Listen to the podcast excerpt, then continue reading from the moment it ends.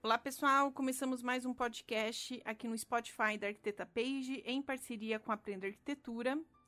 E eu quero iniciar esse podcast com uma pergunta. Você deve ter uma televisão no seu quarto? Se a gente for montar uma linha do tempo, pegando o século XX e o século XXI, a gente inicia o século XX com jornais impressos, rádio, aí vem o cinema, televisão, depois passa um tempinho, vem os computadores, internet, aí surgem as opções de TV aberta, TV paga. Vem os computadores com a internet de escada, depois Wi-Fi, celulares, smartphones, tablets, notebooks e assim por diante. E hoje o meio de comunicação mais forte que a gente tem é a internet. Então, sem a internet a gente não consegue fazer nada. Tudo está vinculado à internet. Eu sou da geração dos milênios, então eu passei minha infância nos anos 90 e minha adolescência nos anos 2000. Então eu peguei essa transição. Até meus oito anos de idade, eu assistia TV aberta. Então eu assistia a programação da Globo, do SBT. E eu estudava no período da manhã. Então quando eu chegava em casa, no período da tarde, eu só tinha aquela programação da Globo. Um tempo depois, meu pai resolveu colocar a TV a cabo. E aí eu descobri essa diversidade de canais, como o Discovery Channel, é, Nickelodeon, HBO, Fox Kids, Cartoon Network. Então eu fui uma pessoa privilegiada por ter tido acesso a essas informações, principalmente o lado mais cultural, né, voltado para história, música. Eu descobri o espetáculo do Círculo de Soleil por conta da HBO. E tinha até aquela frase clássica: It's not TV, it's HBO. Então, como tinha essa diversidade de opções de canais, tinha disputa também pela televisão. E o ano 2000 até mais ou menos 2015 é essa fase de transição. Então você pega ali o ano 2000, todo mundo era dependente da programação da televisão. E a gente inicia essa fase de transição da TV para o computador. E isso se intensifica por conta da internet. Depois tem a fase dos computadores para os smartphones. Então, só para vocês terem uma noção, quando eu cheguei em Curitiba, é, eu não tinha costume de assistir televisão, até por conta do meu ritmo, porque eu acordava super cedo para ir para a faculdade, passava às vezes o dia inteiro, né? E quando eu chegava, eu ia para o computador. Então não tinha esse costume de assistir televisão. No máximo que eu fazia, que eu lembro, era ligar, por exemplo, meia-noite e pouco, eu ligava a televisão para ouvir o jogo, para não ficar aquele silêncio, né? Depois que eu me formei, aí eu voltei a, a depender da televisão. Então eu ligava antes de ir para o trabalho para ouvir o um noticiário e quando eu retornava. Em 2015, eu assisti a palestra de uma gestora de escritório de advocacia. E ela disse que ela resolveu parar de assistir televisão porque estava interferindo muito na saúde mental dela. Então ela chegava do trabalho, a primeira coisa que o marido dela fazia era ligar a televisão. E aí ela começava a poluir a mente dela com aquelas informações criminalidade, violência, aumentou o preço da gasolina, aumentou o preço do gás, aumentou o preço não sei o quê. E ela começava a ficar estressada, porque ela falava assim: Meu Deus, não tem um minuto de paz, é trabalho, chegando em casa, é televisão. Só que aquilo ali fazia parte da rotina, era meio que obrigatório, né? Você sentar na frente da televisão e absorver aquelas informações. E aí ela resolveu, literalmente, parar de assistir televisão para ver o que, que mudaria no comportamento dela, no bem-estar dela. E normalmente, quando a pessoa para de assistir televisão, ela fica mais chata e seletiva. Isso é automático. Primeiro, que ela não é tão influenciada, né? Porque a pessoa que absorve muita informação que vem da televisão ou de uma certa mídia, ela só reporta aquilo que ela absorveu. Se você vai atrás da informação, você lê, tira suas próprias conclusões, você tem um olhar mais crítico. Se você pega tudo mastigado, você apenas replica aquilo que você absorveu. E uma outra coisa benéfica foi o bem-estar, né? A saúde mental. Então ela tinha mais facilidade para dormir, porque antes a cabeça dela estava no vucu-vucu de informações, né, totalmente poluída, e com o tempo ela começou a deixar a mente mais limpa. Só que hoje a gente está vivendo a era da mídia independente, que seriam as mídias sociais, os criadores de conteúdo. E não tem como fugir. Se você entra no Instagram, você vai receber informação, às vezes do seu nicho ou não, mas normalmente a gente acaba ficando dentro de, um, de uma bolha social, né? E não tem como fugir por conta dos algoritmos. E não dá para negar, pessoal. A gente passa mais tempo no smartphone do que na frente da televisão. E quais são os prós e contras da televisão? Primeiro que a televisão ela já faz parte da rotina. Então tem pessoas que precisam da televisão para dormir. Então elas só conseguem dormir se a televisão estiver ligada. Em outros casos, tem pessoas que só conseguem dormir com som de chuva, ou se elas colocam às vezes um canal do YouTube para rodar de música relaxante, meditação. Então, apenas com esse som elas conseguem relaxar e dormir. A mesma coisa da televisão, tem pessoas que só funcionam com a televisão ligada. Agora, tem casais que só conseguem se reunir antes de dormir. Então, eles precisam assistir um filme, ou uma série, ou um programa juntos. E aí, neste caso, a televisão entra como meio de interação. Então, antes de dormir, liga a televisão, assiste o programa e depois eles dormem.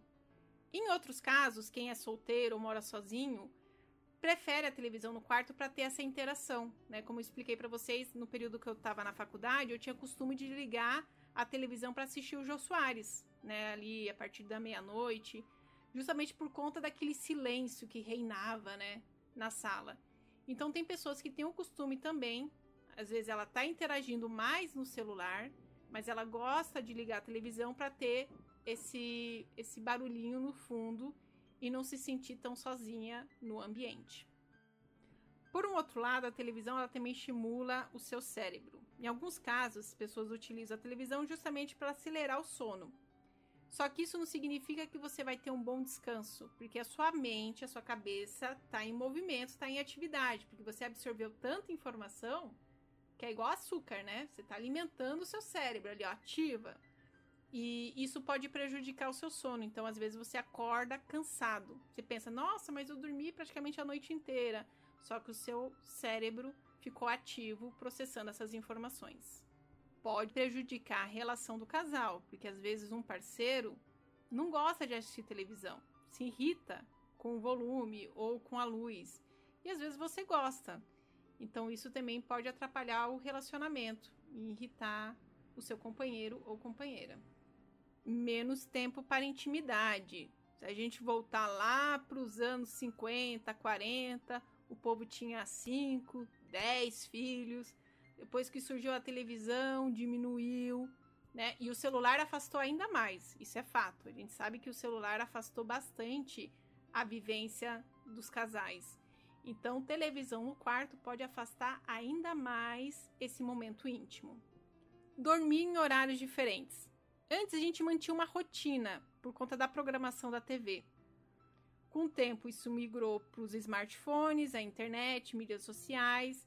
Então a gente fica vagando. Uma hora a gente está no Facebook, de repente a gente está no TikTok, de repente a gente está no canal do YouTube, de repente a gente está no streaming, na HBO, na Netflix, na Amazon, está assistindo uma série favorita. Quando você percebe, já são 3 horas da manhã, 4 horas da manhã, e isso interfere bastante no sono.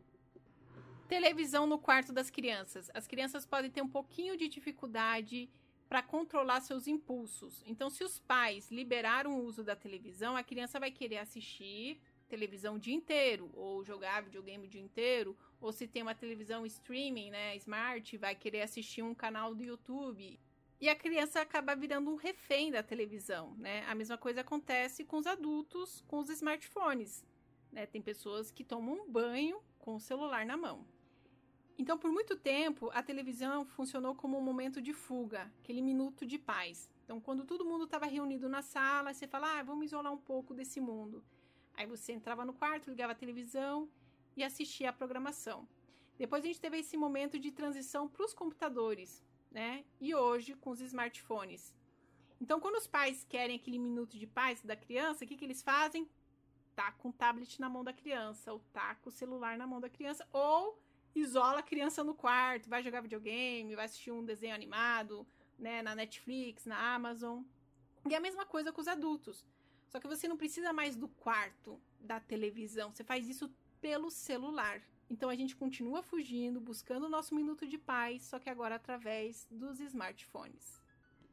E eu fiz uma pesquisa, uma enquete lá nos stories da Arquiteta Page, lá no Instagram, e o resultado deu que 57% dos seguidores preferem ter uma televisão no quarto. E apenas 43% querem distância da televisão. E eu faço parte desses 43%, visto que eu não assisto mais a programação aberta, né? E eu não tenho TV a cabo, então quando eu quero assistir televisão, ou eu vou procurar alguma coisa na Netflix, na Amazon, uma programação mais no modelo streaming, ou quando eu quero reproduzir qualquer conteúdo, às vezes do, do celular, né?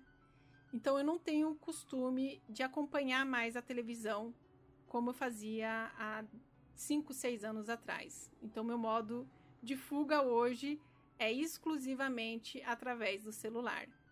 Então até os anos 60 e 70, não era comum da gente encontrar no layout de um projeto residencial a televisão. Né? Isso acontece com mais força nos anos 80, nos anos 90. É até engraçado quando você pega uma prancha antiga ali dos anos 90 e tem aquela televisão tubo gigantesca, enorme, ocupando o espaço da sala. Né? Depois chega os anos 2000, televisão LED mais fininha, até o computador também passa por essa fase, né? E quando a gente chegou em 2010 até 2020, a bancada da televisão no quarto sumiu. Você não tem mais espaço para trabalhar com a bancada. Então, os arquitetos tiveram que resolver esse problema colocando a televisão na parede, porque era um equipamento grande, ficou fininho, facilitou a vida do arquiteto, mas por um outro lado as, as, construtoras viram também como uma oportunidade de reduzir a metragem dos quartos. Então, se já é difícil da gente colocar um armário no quarto, imagina colocar uma bancada de televisão. E ela ocupa espaço, né? Não tem como fugir. E por isso que vale a pena, se você for fazer um projeto de um quarto, trocar essa ideia com o cliente para entender se de fato ele precisa ou não da televisão.